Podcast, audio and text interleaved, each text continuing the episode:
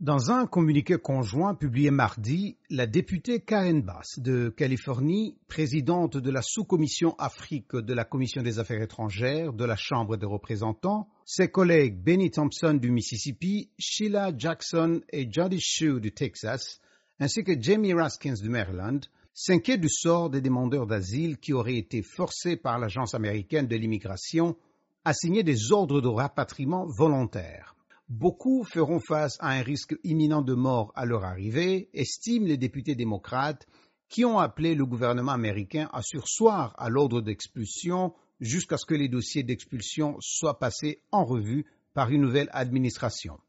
Toute autre chose serait scandaleuse et inacceptable, ont souligné les législateurs démocrates, ajoutant que les États-Unis doivent respecter leurs engagements internationaux des réfugiés et des demandeurs d'asile. Selon les médias camerounais, 36 Camerounais sont concernés par la mesure d'expulsion. L'agence américaine a fait savoir que sa politique est de ne pas commenter les expulsions avant qu'elles n'aient eu lieu.